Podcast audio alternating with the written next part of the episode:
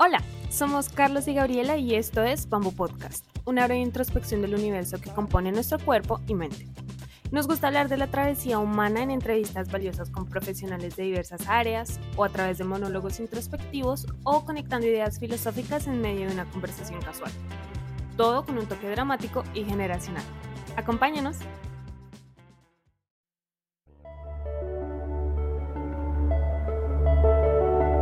Somos Bamboo Podcast un espacio para crear una mentalidad de serenidad mirando a nuestro interior. Soy Carlos y junto a mi hermana Gabriela exploramos diversas herramientas para alcanzar una vida pasible y satisfactoria. Si quieres entender un poco más de tu mundo y el que te rodea, estás en el lugar indicado para realizar una breve introspección del universo que compone tu cuerpo y tu mente. Acompáñanos cada martes en este viaje. Hola, soy Gabriela. Hola, soy Carlos. Y bienvenidos al episodio número 2 de esta tercera temporada de Bamboo Podcast.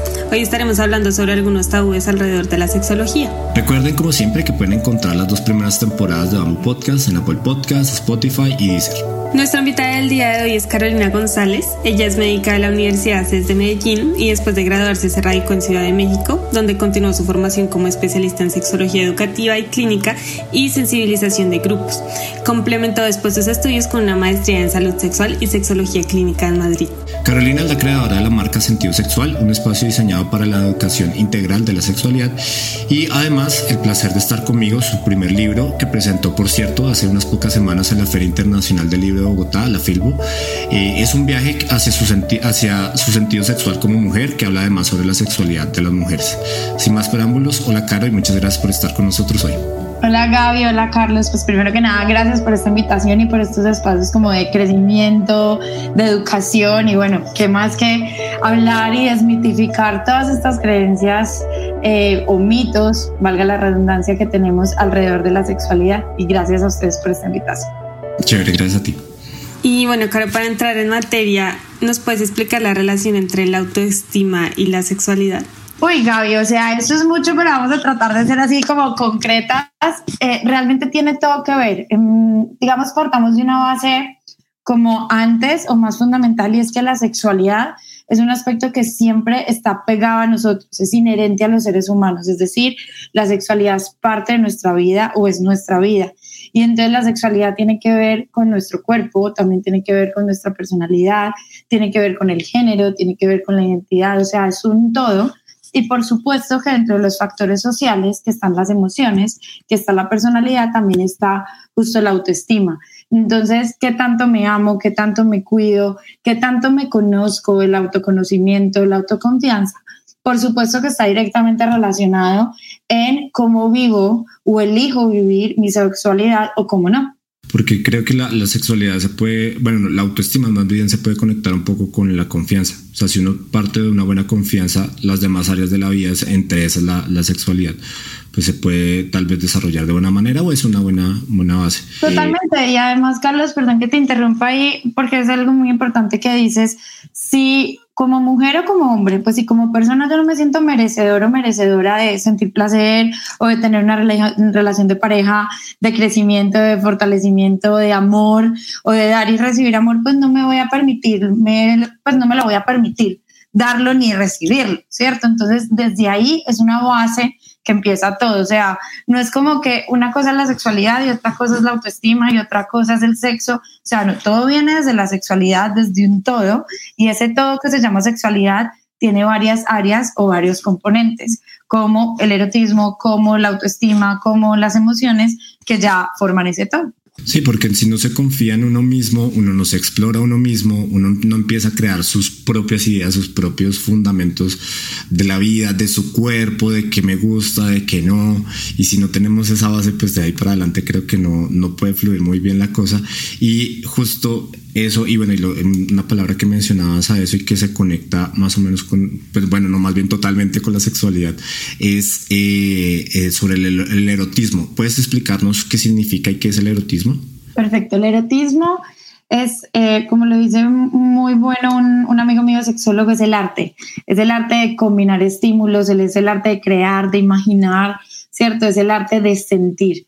El erotismo es esta capacidad o es que tenemos todos los seres humanos de dar y de recibir placer. Y el placer es una emoción y es un placer, es, es una emoción que podemos desarrollar, que podemos aprender y que podemos experimentar. Entonces, ese placer erótico, ese placer que me excita, que me prende, en mayor o menor medida, ese es el erotismo y es erotismo llamamos cuando lo compartimos con alguien más, porque si lo hacemos con nosotros mismos, que sería la parte de la masturbación, o, pues es una forma de autoerotismo, es con uno mismo, ¿cierto? Pero el erotismo es esa parte o ese dar y recibir placer que comparto con otra persona siempre con el consentimiento, obviamente, de la otra persona, pero es esa parte del placer, del experimentarlo. Aclarando una cosa, Carlos, y es, no siempre, o sea, el único placer que sentimos en la vida no es el erótico, no es el sexual.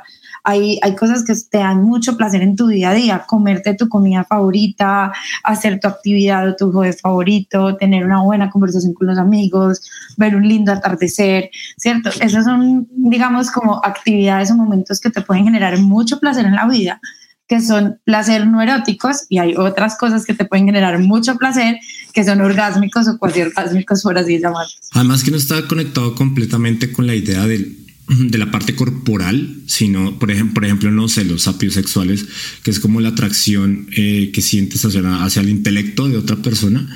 Eh, y, creo que el erotismo, eh, bueno, no sé, es como mi, idea, mi percepción está muy englobado como en la cuestión sexual, que sí, obviamente, pero dentro de la sexualidad, pues hay un montón, o sea, que te puede atraer como, como habla una persona, como pues, si es chistoso o no, si es inteligente, cómo se viste, o sea, es un universo mucho más complejo que simplemente lo, lo corporal creo. Total, porque es que dentro del universo del erotismo está la parte de la atracción, pero también está la parte del deseo, también está la parte del placer, está la parte de los estímulos, está la parte de las prácticas sexuales que componen toda esa parte erótica, inclusive hasta seducir, o sea, la capacidad de seducir, de coquetear, eh, o como decimos acá en mi tierra, de echar los perros, o todo esto, todo eso tiene que ver también hasta con el erotismo. Y conectando un poco con lo que decías al principio, que la sexualidad está relacionada también con las emociones, ¿es realista pensar que se pueden tener relaciones sexuales sin vincularse emocionalmente con la otra persona?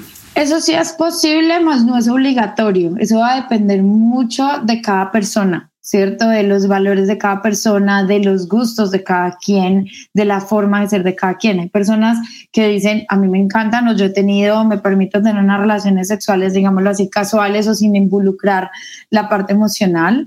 Hay otras personas que todo lo contrario, que dicen, yo no soy capaz de crear un vínculo o no o no me fluye crear un vínculo erótico si no he construido con una persona un vínculo emocional o un vínculo afectivo.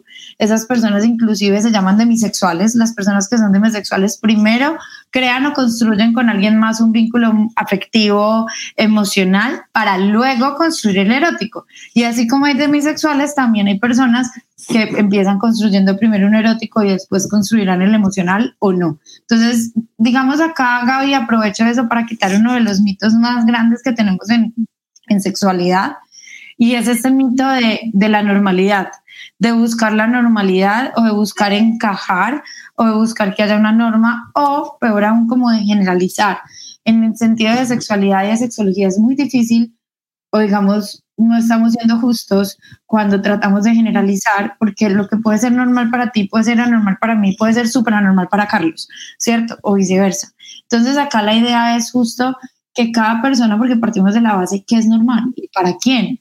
Entonces es como justo saber cuál es tu normalidad o lo que tú quieres, o salirnos de esa cascarón o de esa caja que es como de, de cuadriculado, de querer pegar y, copiar y pegar, que me tiene que gustar, que tengo que hacer esto, no, es realmente a mí que me gusta, yo que quiero hacer. Mm, muchas veces nos metemos en temas de sexualidad con otra, más que un mito, es un peso que nos metemos todas las personas y es como el tengo que, tengo que desear a mi pareja, tengo que tener sexo, tengo que hacer esto, tengo que hacer aquello, tengo que tener pareja, tengo que terminar con mi pareja y es más que tengo, es que quiero yo. O sea, yo quiero desear más a mi pareja, quiero estar más con mi pareja o no. O sea, realmente yo que quiero. Y creo que también lo que dices ahí de que muchas veces queremos como encuadrarnos a, una sola cosa o normalizar. También puede pasar que para nosotros algo sea normal en un momento de la vida o con una persona, pero luego en otro momento de la vida y con otra persona puede ser totalmente diferente. O sea, me refiero a que en un, pueden haber casos en los que uno sí pueda tener relaciones sexuales o un vínculo sexual sin, sin que haya nada emocional, como pueden que en otros casos sí se cree involuntariamente. Entonces, sí creo que no solo no generalizar, sino no generalizar también dentro de uno mismo, no creer que uno es siempre así, porque también puede pasar que hayan veces que no se sea así. Exacto, porque es que no podemos olvidar que somos seres cambiantes, no somos los mismos. Aquí me voy a poner un poquito filosófica, pero es que no somos los mismos de ayer, no somos los mismos de hace 10 minutos, ¿cierto? Entonces, estamos en constante cambio. De pronto, en nuestra esencia, que es un poco más fija, no la cambiamos o está ahí presente, sin embargo nuestros gustos pueden llegar a cambiar. Así, yo les digo mucho a mis pacientes que están en una relación de pareja o están pasando por una alteración en el área erótica en pareja o, o tienen el deseo sexual disminuido, es a ti no te tiene que gustar lo mismo o hay cosas que antes te excitaban con hace 10 años o hace 5 para no ponernos así como muy trascendentales con la edad mm. que ahora ya no te gustan o hay cosas que te excitan y te encantan ahora que hace 10 años o que cuando eras adolescente decías como, o sea, no, eso no me va a gustar nunca en la vida. Entonces somos seres cambiantes y yo puede que hoy diga, no, yo, yo no voy a tener relaciones sexuales casuales o eso no va conmigo, no va con mi personalidad y se dio la oportunidad o pasaron los años o reflexioné o lo que sea y es como se dio la oportunidad y el hecho de que lo haga una vez no significa que lo tenga que hacer dos, tres, cuatro, cinco o que no lo tenga que volver a hacer. Entonces es justo lo que tú dices, Gaby, me parece súper puntual y es no generalizar ni buscar la normalidad afuera, ni tampoco ponernos unos estándares rígidos de generalizarnos y de no permitirnos esos cambios. Yo puedo permitirme cambiar, pues hoy comí cereal y me gusta el cereal, pero mañana o en un año no necesariamente me tiene que gustar el cereal. Además, también tener esa discusión de una manera más abierta y crítica, ¿no? Porque a veces, sí, normalizar, como ustedes mencionan, creo que es un error porque se tiende a, poner a todas las personas y todas las expectativas, deseos y demás bajo la misma, el mismo rasero, bajo la misma sí, bajo el mismo nivel. Y, y, el problema es que no, pues todos somos diferentes. O sea, es como la educación que intenta impartir, digamos, ciertos patrones o ciertos conocimientos de manera igual a todos y no todos tienen las mismas habilidades, entonces pasa lo mismo. Entonces, pues tampoco la idea de hay que ser virgen hasta el matrimonio, hay que conservar esta, esta parte puritana ni nada de eso, porque, eh, o sea, o bueno, puede que sí, de hecho también eso, eso se vale, pero pues explorarse y abrirse a la idea de que hay otras realidades y otras cosas, porque a veces traemos como muy esta idea tal vez religiosa, tal vez muy, muy a la antigua de cómo son las cosas, pero no, pues hay, hay un montón de cosas y creo que el punto ahí o la reflexión que se puede hacer es que se tenga también, como cerrando un poquito la idea, es, es eso, que puede ser un diálogo franco y un poco más abierto, o sea, creo que, que, que se puede hacer porque si se maneja como tabú, como que algo que, o sea, como que se niega lo que realmente la naturaleza humana es, pues no se llega a ningún lado y al contrario, eso genera más, más problemas y eso me lleva a un, tema, eh, bueno, cambiando un poquito el, enfoque, eh, que es bastante polémico, que es eh, sobre la infidelidad. Queríamos preguntarte ¿Qué grados de.? Creo que pues esta pregunta pues es también como un muy abierta, pero em, queríamos preguntarte qué grados de infidelidad existen y qué implicaciones pueden tener en las, en las relaciones. Hacemos referencia, por ejemplo, al hecho de, eh, por ejemplo, ver a otra persona que no es tu pareja, ver pornografía, coquetear. ¿Cómo se puede manejar esto? Ok, yo creo que ese tema nos daría para un podcast, pero voy a tratar de ser así como, como decíamos, profesor de cirugía muy escueta para, para, para, explicar ese tema. Es un tema, Carlos, muy amplio y tiene, un, tiene una trampa, tiene una trampa grande porque no hay una definición universal de qué es infidelidad. Y lo que es infidelidad para ti puede ser diferente para Gaby, puede ser diferente para mí. Entonces, claro, hay cosas que de pronto para algunos caen por su propio peso. Ah, que tenga relaciones sexuales eh, físicamente con una pareja y de penetración, eso, eso es infidelidad, ¿cierto? Creo que en ese tipo de cosas no hay como mucha discusión. Pero acá hay un área muy gris, por así decirlo, que no es ni blanca ni negra, que va a depender mucho de cada persona. Y es ¿Qué pasa con, con, las redes sociales? ¿Qué pasa con si tu pareja tiene una, mm, un perfil en, en una aplicación para citas? ¿Qué pasa si tu pareja recibió fotos de una mujer o de un hombre, pues o de otra persona desnudas o en condiciones eróticas, pues, o de erotismo, o si las envió? O si no fueron fotos, pero fueron mensajes de coquetear, ¿cierto? Ahí se nos va complicando un poquito más la cosa porque no hay una línea delgada, no hay un blanco negro que te diga qué es infidelidad o qué no, porque acá hay muchos factores intrínsecos que se meten eh, y que están invisibles. Entonces, si no se acordó, y eso es una de las cosas adelantándome al que, al, que hacer, es si estás en una relación de pareja, hagan un acuerdo de qué es infidelidad y qué no en la relación de pareja. Y se ahorran de muchos inconvenientes. Eso es lo primero que hay que hacer, ¿cierto? Como, ok, para mí infidelidad es esto, para ti infidelidad es esto. Yo tengo un súper buen ejercicio en, en mi blog de infidelidad, justo como, ¿qué es infidelidad para ti? ¿Qué es infidelidad para tu pareja? Y entonces ahí ya se ponen y hacen un acuerdo de, ok, en nuestra relación de pareja esto va a ser infidelidad. Y entonces tú ya empiezas, voy a utilizar una comparación y es, si vamos a jugar nosotros tres o si ustedes dos van a jugar un juego de mesa, pues ponen las reglas del juego. Entonces, si tú haces trampa sabiendo las reglas del juego, eso sí es hacer trampa, porque las sabías y conscientemente estás eligiendo romper un acuerdo que, que ya tenían o que ya, o que ya dijeron.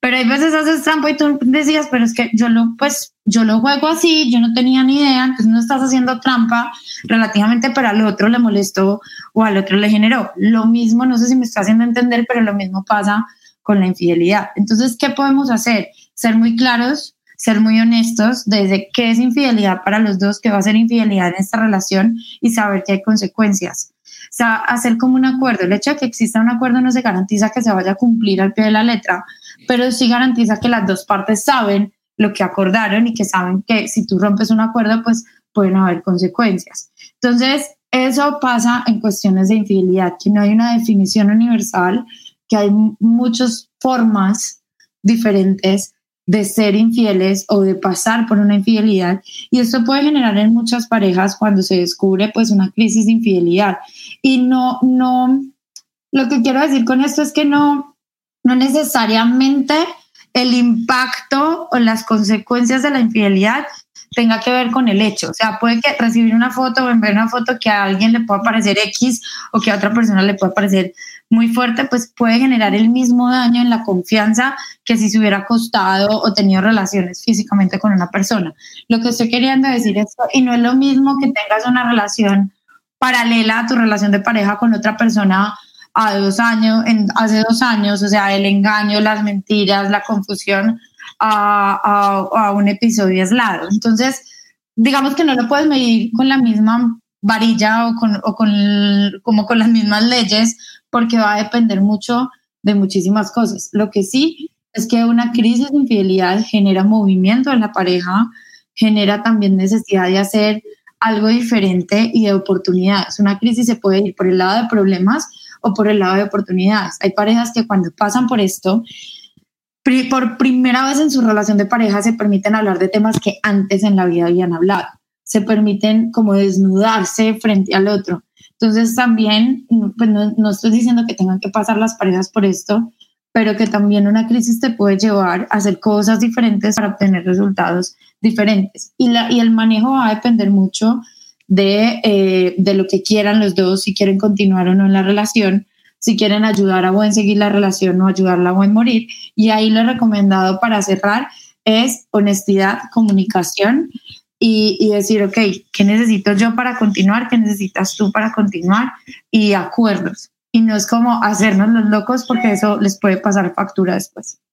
Una de las cosas que he mencionado ahorita, Carlos, para, para explicar a lo que nos referíamos era la pornografía y esto tiende a ser un tema como muy discutido no tanto en pareja, pero sí como de manera social. Eh, si mi novio mira pornografía o si mi novia lo hace o lo que sea, ¿cuál es tu opinión sobre la pornografía? Ok, ¿qué pasa? Hay, la pornografía es un estímulo sexual más, ¿cierto? Un estímulo sexual como lo de las fantasías sexuales, como lo de los besos, las caricias, dar o recibir em, eh, sexo oral, bueno, cualquier tipo de práctica sexual o de gusto, ¿cierto? Entonces es uno más. ¿Qué hay que saber con la pornografía puntualmente? Como le digo yo a los adolescentes que asesoro, la pornografía es la ciencia ficción del sexo. Yo no voy a cine a verme una película de ficción y salgo de cine pensando que voy a hacer todo lo que la película dice Lo mismo pasa con la pornografía. Hay que, la idea es manejar a la pornografía y que sea un elemento más erótico entre todos los elementos que tenemos o dentro de las posibilidades que tenemos, pero que no sea el único y que haya un uso responsable de él, ¿cierto?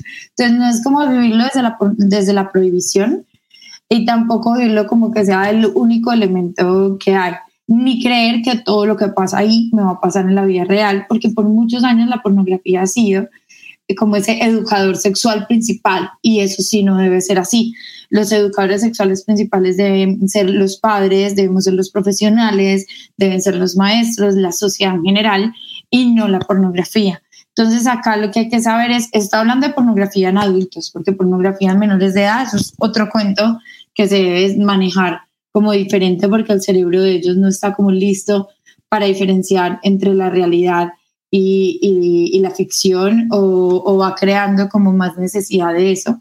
Pero en los mayores de edad la idea es utilizarlo con un uso de si te da placer, y, pero siempre y cuando sea como un uso responsable y consciente de la pornografía, porque esta puede llegar también a fortalecer muchos mitos, a fortalecer muchos tabúes, a fortalecer como muchas estereotipos, sobre todo como de belleza o del hombre o la mujer perfecto o del rendimiento sexual y la pornografía suele ser muy coitocentrista, o sea, se suele centrar en la relación de penetración y, coito y eso no es el erotismo, eso no es el sexo. Entonces, esa, esa es como, como la parte de la opinión. Si la manejas y la manejas como un estímulo que te prende, que te excita, que hace parte de todo este arte de combinar estímulos, bienvenida sea.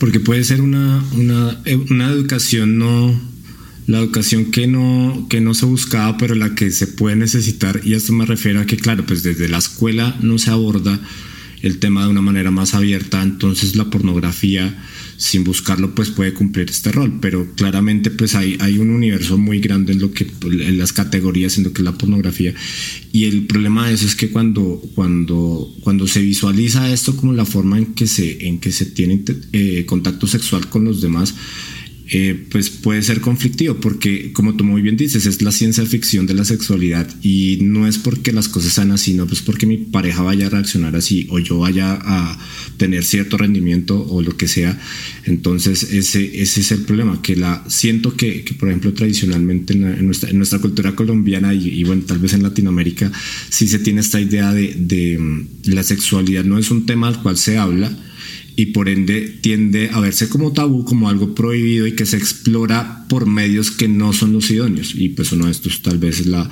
la pornografía, que no es lo ideal porque pues no es, pues primero no es algo educativo para empezar. Eh, y es como entrar directamente al tema sin ni siquiera haber eh, explorado o significado, o sea, ciertos, ciertos conceptos. Entonces, esa es, esa es la cuestión. Y más eh, conectando la, la, idea, mencionabas hace un rato el tema de, de la masturbación, eh, ¿por qué tiende a ser considerada como un tabú la masturbación hoy, hoy en día? O sea, han habido muchísimos estudios que hablan pues, de los beneficios y eso, pero aún así, ¿por qué sigue siendo considerada así? Bueno, lo que pasa es que ahí voy a, voy a permitirme nos meter un poquito ahí la cucharada y es contarles como los que, los que nos están escuchando cuál es la diferencia entre mito y tabú, ¿cierto? Porque frecuentemente escuchamos como, no, es que mito, tabú y el y hay veces puede ser como enredado. ¿Qué pasa? Tabú es un tema que existe, que es real, pero que es un tabú hablarlo, o sea, que es como este fantasma siempre presente, que tú sabes que está y que sabes que es real, que no te lo estás inventando, pero que es un tema que no se habla. Eso es un tabú, ¿cierto? Es, es tema que hace parte y todos los temas de sexualidad o sexología, que la sexología es la ciencia que estudia la sexualidad de nosotros los seres humanos, suelen ser temas tabús, suelen ser temas presentes como la masturbación, como la pornografía, como la infidelidad. Hay unos más que otros que tienen más carga, pero en general si tú te pones a ver, los temas de sexualidad son temas tabús, ¿cierto? Entonces son temas que tú dices, existe, la gente se masturba, es, es, es real, no voy a decir que sea verdad, pero es real, es cierto, pasa, sin embargo, es como de eso no se habla o va, háblele bajito o cierto, como es eso es un tema tabú. Entonces, como también por muchos años en muchas historias o en muchas culturas la parte de la menstruación también es un tema tabú, o de las eyaculaciones nocturnas en los hombres cuando están en la pubertad, ¿cierto? O, o, en los hombres, o de las erecciones matutinas, o sea, es un tema que existe, que pasa, que tienen cambios también físicos, pero que es un tema que no se habla. Entonces, eso es un tema tabú. Y respondiendo a tu pregunta antes de meterme con lo que es mitos, pues la masturbación como un tema de sexualidad es un tema que muchas veces no se habla por los impactos sociales que tiene y porque además no podemos dejar de ver que somos seres sociales y que hay factores sociales como la fe, como la religión que hablabas ahora, la espiritualidad, las relaciones interpersonales, la cultura, la época y el entorno donde nos encontramos que influencia directamente en que ese tema sea más tabú o no tan tabú, ¿cierto? Entonces no es lo mismo crecer en Medellín, crecer en Bogotá, crecer en Alemania, crecer en Japón, vas a tener tus retos, ¿cierto? Porque va a depender mucho, no solamente la sexualidad depende de factores médicos o de factores orgánicos, de factores psicológicos o que conocemos como mentales, sino también de factores sociales. Entonces somos seres biológicos, psicológicos, socioculturales y todos estos temas generan un tema tabú, como te decía ahora. Y para ir redondeando la idea, ¿qué es un mito? Un mito es una falsa creencia. Los mitos suelen ir acompañados o suelen acompañar justo estos temas tabú, porque como no se hablan tanto, no se hablan tan abiertamente, o como lo decías ahora, o existen investigaciones, pero no tantas, o todo esto van generando como mucha como muchos enredos de comunicación, muchas falsas creencias, muchas como mentiras que no es lo mismo pues la mentira o mito, pero como para que me vayan entendiendo. Y tenemos una cosa como sociedad, Gaby y Carlos, y es, esos mitos se van fortaleciendo de lo que sea, de la menstruación, de la masturbación, de la pornografía, porque vamos creciendo y tragamos entero. No nos ponemos como a reflexionar qué sí para mí o qué no para mí. Se los pongo como algo sencillo. A mí mi mamá, pues, yo no es que sea la mejor cocinera del mundo ni me gusta cocinar, pero cuando me fui pues, a México, pues había que sobrevivir, ¿cierto? Entonces, yo, a mí mi mamá me enseñó que el arroz se hace con dos de agua y una de arroz y un chorrito de aceite de oliva y un poquitico de sal. Pero el otro puede hacer el arroz con tanto de agua, con tanto de arroz y con otras cosas, ¿cierto? Y entonces un día yo me puse a pensar, yo, ¿por qué hago el arroz así? Pues primero porque no tengo ni idea de hacerlo de otra manera. En segundo, así me dijo mi mamá que lo hiciera, pues así lo hago y así queda rico. Pero nunca me, me puse a pensar otras formas de hacerlo. Lo mismo nos pasa en la sexualidad. Es, ah, nos dicen que era así, o la primera pareja que yo tuve me enseñó que era así, o mis papás me enseñaron que era así, o en el colegio me dijeron que eso no se hablaba y yo tragué ¿cierto? Entonces, como no mm, vamos inclusive transmitiendo esos mensajes que aprendimos a los que tienen hijos o a los que están con niños frecuentemente, muchas veces se dan cuenta que esos mensajes que aprendieron los van transmitiendo o inclusive son inconscientemente. Ah, es que yo aprendí que, que niños y niñas no podían estudiar juntos en el colegio, que tenían que ser separados pero hay otras personas que aprendieron que era mixto. Entonces, esos son los mitos, como esas falsas creencias que vienen porque vamos repitiendo de generación en generación, o, ay, mi abuelita decía que lo hacíamos así y no hay otra forma. ¿Cierto? Entonces, que realmente sí la hay, pero esos mitos salen de ahí. Entonces, la masturbación, sobre todo la, la masturbación en las mujeres, termina siendo como de que no existe o, o este mito de que no, las mujeres no se masturban o que no lo pueden hacer, pero tiene que ver con mucha connotación social.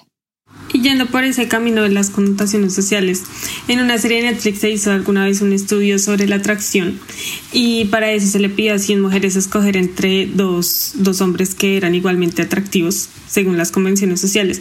Y uno de ellos está disfrazado de obrero, el otro de piloto de avión. Y en los resultados, eh, pues se, se, demostró que muchas veces el nivel de poder o de estatus, en este caso del piloto, influía mucho en el grado de atracción que las mujeres sentían hacia, hacia este hombre. ¿Cómo funciona este fenómeno de la atracción y el poder o el estatus? Mira, la parte de la, de la atracción es un mundo muy loco, como digo yo, porque porque sí también en cuenta no podemos dejar de ver que somos también seres humanos, que el lenguaje no verbal nos habla mucho. Entonces la forma en cómo la persona se proyecta, se para, eh, muestra sus gestos, su seguridad, ¿cierto? Entonces, claro, hay personas que les puede parecer muy atractivo y a mujeres que les puede parecer muy atractivo el obrero, ¿cierto? Pero sin embargo, si pones la parte del piloto, este piloto se puede ver como más empoderado o más sexy, entonces también no es lo mismo, lo mismo le puede pasar a los hombres. Si les llegan, les ponen a los hombres heterosexuales, para poner el ejemplo, una mujer que esté, que esté así como despeinada, carilavada, como yo estoy en este momento, o le ponen una que esté como uniformada, como vestida, la van a ver muy, seguramente mucho más sexy o mucho más atractiva, ¿cierto? Porque ahí en la, en la cuestión también de la atracción entran elementos que suelen ser invisibles, como la parte de lo que proyecta la persona, así sean parecidos físicamente. Sí, además lo, habla lo que mencionamos hace un rato, el tema del erotismo, de la, de la seducción funciona muchísimo por el lenguaje no verbal, o sea, por lo que no, por lo que, por la personalidad por cómo mira, por cómo habla, por cómo se viste, por cómo hasta camina. Total, y no solamente, Carlos, el, erotismo. O sea, si tú haces, si yo, si yo me presento a una conferencia, no es lo mismo que yo me presente en una conferencia arreglada, pensada, vestida para la conferencia, sea hombre, sea mujer, a que yo diga, a que yo llegue como si no me hubiera bañado, a que yo llegue como si no me hubiera importado. O sea, no es lo mismo que tú veas una conferencia de una persona que esté que, con la actitud, porque es que en todo nosotros en la vida, hasta, hasta la forma en la que apretamos la mano, no es lo mismo que tú ves la mano a una persona y te la haga así como medio aguadita a que te la, que te la tome con fuerza. Entonces, el, hay, hay estudios que dicen que entre el 80 y otros se van hasta el 90% de nuestra comunicación es la comunicación no verbal. Entonces no es lo que decimos con las palabras, sino lo que decimos con nuestro cuerpo. Lo mismo pasa en la atracción. Sí, totalmente, totalmente. Retomando la, la parte de, de, la sexualidad, eh, ¿por qué puede haber una pérdida o disminución del deseo sexual? ¿Cuáles son las causas más comunes? Bueno, son muchas. Eh, es una disfunción sexual mucho más frecuente en nosotras las mujeres, sin embargo también les puede pasar a los hombres. Eh, para que realmente sea una disfunción sexual debe pasar más de tres meses que esto esté pasando o que sea desde el inicio de la vida sexual. Las causas pueden ser médicas, pueden ser psicológicas y pueden ser sociales. Sin embargo, el 80% de las causas en cualquier alteración de la respuesta sexual o en cualquier disfunción sexual suelen ser psicosociales, pero psicosociales no es que uno se lo invente o que relajes y respire y ya está, sino que tienen que ver con factores que no necesariamente son médicos. Entre las causas más comunes de, de las causas, por ejemplo, médicas, están efectos adversos de medicamentos. Por ejemplo, algunos medicamentos que se utilizan para la depresión o algunas pastillas anticonceptivas, no todas, sino todas las mujeres, algunas enfermedades, sobre todo de salud mental, como la ansiedad, como el trastorno depresivo, ¿cierto? Todo eso puede ir generando disminución. Disminución en vitaminas como la vitamina D, o también tener la ferritina o el hierro bajito, tener anemia, ¿cierto? Todas esas cosas me pueden disminuir orgánicamente el deseo sexual. También el embarazo, el posparto, y todo lo que tiene que ver también con eh, enfermedades ginecológicas como la endometriosis, el síndrome ovario poliquístico y todo esto. Esas son las menos comunes, digamos las médicas, pero como para que las tengan. Entre las causas más comunes están las psicológicas y las sociales, y en las psicológicas, por ejemplo, lo que hablábamos al principio, la autoestima, la baja autoestima, el poco autoconocimiento, no sentirme merecedora, poca inteligencia emocional, no manejar, como les decía, las emociones, todo esto, la culpa, lo que crecemos en la sociedad con la culpa, que la sociedad me dice que no puedo ser así o que no debería ser así, ¿cierto? Ideas o creencias religiosas, mitos, entre muchas más. Y ya una pregunta que engloba creo que todos los temas que hemos tocado ¿Cómo podemos tener una mejor relación con nuestra sexualidad, ya sea teniendo pareja o estando solteros o solos o lo que sea? Bueno, lo primero es saber que somos seres con sexualidad, que no solo somos seres sexuales sino, y sexuados, sino que también tenemos sexualidad y que la sexualidad nos acompaña desde que nacemos hasta que morimos, como lo decía al principio, que la sexualidad no es solo sexo, que la sexualidad no solo es erotismo, sino que la sexualidad es un todo que está constituido por varios por varias áreas. Entonces, permitirme conocer, conectar con mi sexualidad, conectar con mis emociones, saber qué me gusta, qué no me gusta, qué me excita, qué no me excita o qué me apaga. Eso es realmente permitirnos a contactar con la sexualidad. Eso es como, por ejemplo, lo que yo decía, lo, lo que digo en mi libro, el placer de estar conmigo es un viaje hacia mi sentido sexual como mujer y es para cada mujer que quiera justo hacer este viaje de, de, conexión y de conocerse con su sexualidad. Para esto no significa que los hombres no estén invitados a este viaje, este, este viaje también es para los hombres cómplices de la sexualidad de nosotras las mujeres. Y esto también es, es muy importante porque para conocernos somos muy analfabetas sexualmente hablando. Entonces, para conectar con nosotros necesitamos como información, que así sea información científica, que no esté basada en mitos o en falsas creencias, que sepamos cómo discernir o, o, digerir esta, esta información. Necesitamos también herramientas, necesitamos como este acompañamiento propio o de otra persona o de un profesional pero también puede ser de uno mismo para irnos permitiendo descubrir. No me voy a descubrir de la noche a la mañana, o un día para otro o de una cita para otra, sino que justo es primero reconocer y aceptar y traer al consciente lo que yo tenga inconsciente que quiera cambiar. Yo no puedo cambiar algo que lo tengan en, en, inconsciente o no lo puedo hacer diferente.